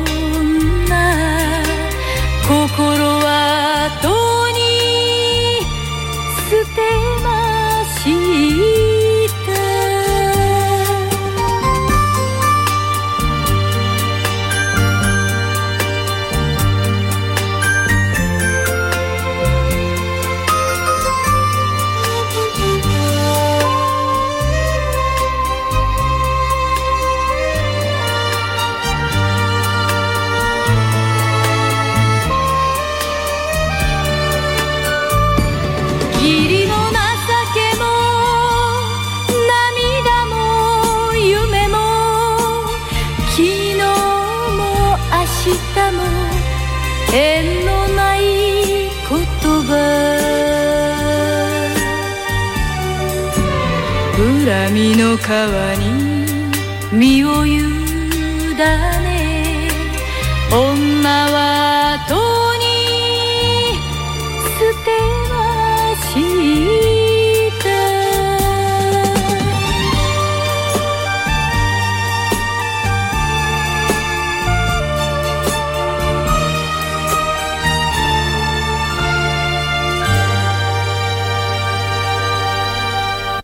De retour sur Carapatage, après ce court voyage musical, on a écouté Meiko Kaji. Je veux prononcer très mal parce que je ne parle pas japonais. Mais la chanson s'appelle Shura no Ana, comme un français pourrait prononcer, un français qui ne connaît pas japonais. Merci pour la musique. Et puis moi non plus, je ne connais pas euh, le japonais, je ne parle pas japonais. Mais nous venons bien d'écouter quand même Meiko Kaji dans euh, une des chansons qui fait partie de la bande-son d'un film qui s'appelle Elle s'appelait Scorpion. Alors la chanson, euh, son titre c'est Shura no Ana, qui veut dire la fleur du carnage. Voilà. Et euh, elle fait partie d'un film qui s'appelle Elle s'appelait Scorpion, qui a été réalisé en 72 par le réalisateur Shuya Ito. Alors vendredi dernier, on cherchait avec mon amoureuse un petit film pour agrémenter la soirée. Un truc qu'on n'a pas l'habitude de voir, un film qui ne passe pas sur les grands écrans. Alors je tape sur internet film plus femmes et prison pour mélanger mes thématiques préférées. Est-ce que vous avez déjà essayé de taper sur Internet femmes et films et prison à la fois? Je veux dire quand vous cherchez un documentaire, pas quand vous cherchez un porno ou un film érotique. Parce que c'est sur ça qu'on tombe quand on tape film, femmes et prison sur Internet. Des films porno ou érotiques. Alors, entendons-nous bien, hein, euh, je, ici, euh, c'est pas question euh, du problème ou pas du visionnage et de la réalisation de films porno érotiques. Hein. C'est pas du tout ma question, mais en tout cas, c'est pas du tout ce que je cherchais à ce moment-là. Parce qu'en plus, ça m'était arrivé exactement la même chose il y a quelques semaines. Je cherchais des infos sur la répression des lesbiennes en prison, alors j'ai tapé innocemment lesbiennes plus femmes. Non, lesbiennes plus prison plus films sur Internet. Ah. Encore raté. Alors, entre compilation, compilation de fantaisies lesbiennes et matonnes sadiques punies lesbiennes chaudes et autres navets stéréotypés produits par des mecs probablement lesbophobes, il n'y avait pas grand-chose d'intéressant. Mais alors, le week-end dernier, entre trois sites érotiques, je suis tombée sur une petite perle. D'ailleurs, c'est un film qui officiellement a la qualification de film érotique lui-même, parce que réalisé à partir de manga pour, pour adultes, mais qui ne m'a pas semblé érotique, pour un sou. Vous l'avez compris, je parle de Elle s'appelait Scorpion qui m'a complètement scotché. Elle s'appelait Scorpion, c'est un film de vengeance et d'évasion qui a inspiré Tarantino d'ailleurs lorsqu'il a réalisé Kill Bill et dont il a d'ailleurs repris plusieurs chansons euh, dans euh, ses films et que, dont celle que nous venons d'écouter et Meiko Kaji a chanté d'ailleurs euh, dans Kill Bill. Elle s'appelait Scorpion, c'est le deuxième volet d'une série d'une dizaine de films et vous pouvez totalement voir le film de manière indépendante. En tout cas, c'est ce que j'ai fait j'ai l'impression de comprendre à peu près de quoi ça parlait. Alors dans ce film, on retrouve l'héroïne qui s'appelle Matsu et qui est incarnée par Meiko Kaji. Donc c'est une femme euh, enfermée au mitard où elle est censée rester jusqu'à la fin de ses jours. On comprend qu'elle s'y trouve car elle était en révolte constante avec euh, l'administration pénitentiaire et qu'elle a notamment crevé l'œil du directeur de la tôle. Alors pour cela, elle est profondément détestée par la paix qui fait tout pour la détruire physiquement et mentalement. Elle vit au mitard constamment, depuis euh, on ne sait combien de temps. Elle est mal nourrie, elle est tabassée, elle est torturée et elle est violée à plusieurs reprises. Tout est fait pour détruire celle que les autres détenus appellent Scorpion, un surnom qu'elle doit à sa colère perpétuelle, à sa, détermination et aussi du coup à, ses actes de révolte. Un jour, toutes les prisonnières, et y compris Matsu, sont emmenées dans une carrière où elles doivent transporter des pierres en guise de punition pour une révolte collective précédente dont on voit un petit peu, euh, qu'on voit au début du film. Lors du trajet, donc Matsu et six autres détenus parviennent à s'évader et c'est le début d'une grande cavale où les prisonnières font tout pour être libres. C'est la grande évasion. Alors je ne vais pas vous en dire plus sur le déroulé parce que je vous laisse la surprise, mais il y a deux éléments que j'aimerais souligner. En premier, les ex-prisonnières ne, ne sont pas du tout comme un groupe homogène, mais elles sont super différentes les unes des autres. Et ça, c'est un truc qui m'a plu parce que les personnages étaient euh, différents, étaient euh, détaillés. Il y avait plusieurs personnages importants. Et elles sont d'ailleurs pas du tout d'accord sur des questions pourtant fondamentales et elles, ne s'apprécient pas forcément, voire elles se détestent. Il y a notamment le personnage d'Oba qui est à l'origine de bien des actions.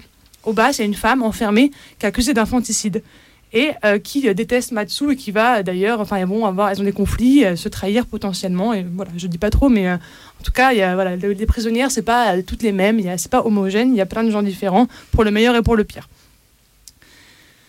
Euh, d'ailleurs, il y a une des scènes euh, qui se passe juste au début, qui euh, est un tabassage collectif par certaines co-détenues après que Matsu ait subi un viol collectif. Alors, on lui reproche d'avoir aimé ça. Alors, ce qui est intéressant dans le film, c'est qu'on voit comment est-ce que la paix, elle essaye vraiment de manipuler les détenus pour qu'elles en arrivent à détester l'héroïne qui est Matsu et qui est aussi donc un peu meneuse de révolte. Donc, la paix met en scène cette scène de viol exprès devant les détenus pour euh, qu'elles en arrivent potentiellement à, euh, du coup trouver cette, cette femme dégradée. Alors, des fois, c'est un peu bizarre. Enfin, en tout cas, j'étais surprise de voir cette scène-là.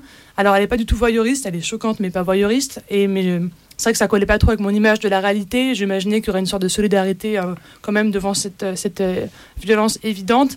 Mais en tout cas, ça colle dans le scénario parce que c'est prévu comme ça par le directeur de la, de la tôle. Quoi. Donc, il y a cette scène-là. Euh, qui est euh, choquante comme euh, d'autres scènes du film, mais qui n'est pourtant pas voyeuriste en termes de violence sexuelle. La très grande majorité des personnages masculins du film, ce soit c'est soit des flics, soit des matons, ou des violeurs, ou les deux. Alors, je dis la très grande majorité parce qu'il y a deux trois figurants qui sont pas l'un ou l'autre, mais vraiment tous les personnages qui parlent et qui ont un rôle, c'est soit des flics, soit des matons, soit des violeurs. Donc il y a vraiment cette opposition, enfin en tout cas cette, représentation patriarcale qui est vraiment in- incarnée par la paix, enfin la tôle, les matons, les flics et euh, aussi euh, la question du viol, quoi. Bah, ils brisent les solidarités féminines, ils oppriment les femmes et sont à l'origine de leur malheur. Et c'est ça qui aussi me fait arriver à mon deuxième point. On voit vraiment dans le film comment est-ce que la question du sexisme elle est source de malheur donc de ces femmes qui sont en tôle et surtout quelle est la cause de leur incarcération. Et là, pour moi, ça devient super intéressant parce que ça va aborder plein de questions qui sont super spécifiques, enfin, qui sont spécifiques entre autres aux euh, prisons pour femmes, et notamment la question de l'infanticide, la pression sociale sur la maternité, les violences conjugales, le chantage à l'enfant du type euh, si tu me donnes le nom de la personne qui a mené cette révolte, je te laisse voir l'enfant, si tu trahis tes copines, tu pourras voir ton gosse et tout. Tout ça incarné par des personnages différents à chaque fois. Ça parle aussi de viol, beaucoup. Ça, parle de viol sur enfants, on n'en voit pas, mais on en parle. Et ça parle, et on voit des viols euh, sur des femmes adultes. Mais on voit surtout la rage que ça entraîne et, et les réponses possibles, notamment la violence posée comme légitime et la vengeance. Il paraît que ce film, sorti en 72, en 72, a représenté au Japon une émancipation féministe en montrant des femmes combattantes qui étaient capables de tuer. Alors je vous laisse vous faire votre propre opinion sur euh, la question du féminisme, mais sachez que l'actrice Meiko Kaji, euh, pour la petite histoire qu'on appelle la femme scorpion, a quitté la série après le quatrième épisode. En effet, la production avait imposé un nouveau réalisateur, ce qui change ses conditions de travail, et lui imposait notamment des tenues trop déshabillées à son goût, du coup elle s'est cassée. On voit comment est-ce que la vie de l'actrice aussi, elle- elle porte un peu ces questions-là quand même. En tout cas, voilà, si vous voulez voir une cavale formidable, avec plein de meufs, allez-y. C'est une cavale collective ponctuée de films de flics empalés, de violeurs trucidés, le tout avec des jeux d'actrices formidables. Alors si ça vous dit, libre à vous de le voir. Eh bien, personnellement, moi, je suis prêt à cavaler. Et puis, euh, je crois que ce soir, euh, ce sera tout. Euh, après cette super chronique qui donne vachement envie. Je fais un petit rappel avant de hum, clôturer cette émission. Euh, je rappelle euh, qu'on a un blog euh, si vous avez envie de nous, réécouter et puis peut-être de réécouter les émissions précédentes. Le blog s'appelle carapatage.noblogs.org et on est joignable par mail à l'adresse suivante carapatage.riseup.net et on a également un Instagram parce qu'on est trop moderne. Ça s'appelle tout simplement at carapatage. Euh, C'est pas voilà. moderne de dire ça. C'est pas moderne de dire moderne. L'odeur de poussière. Bon, je me suis fait dépoussiérer en direct là. Ok. Euh, en tout cas, on vous dit à bientôt. Je rappelle que l'émission, c'est tous les premiers et troisièmes mercredis du mois de 20h30 à 22h30. Courage à toutes et à tous à l'intérieur. Bonne soirée. Ouais, à plus. Oui, bonne soirée. Salut, à la prochaine. Salut et on se quitte en musique avec un grand classique dont on ne se lasse pas. Ciao. No dark sarcasm in the classroom.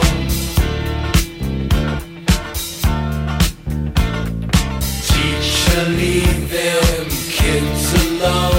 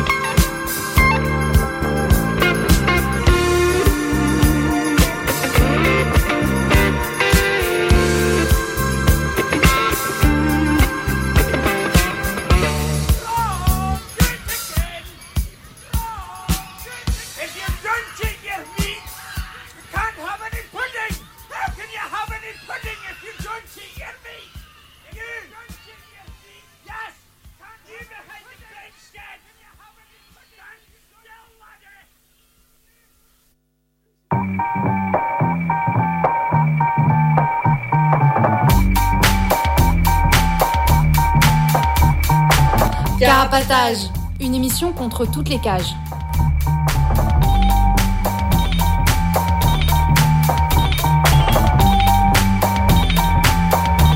Carapatage, c'est une émission contre les prisons, la répression et le contrôle. À travers l'actualité de l'enfermement, mais aussi son histoire. En racontant les luttes à l'intérieur et à l'extérieur. En échangeant ce qu'on a vu, lu et entendu.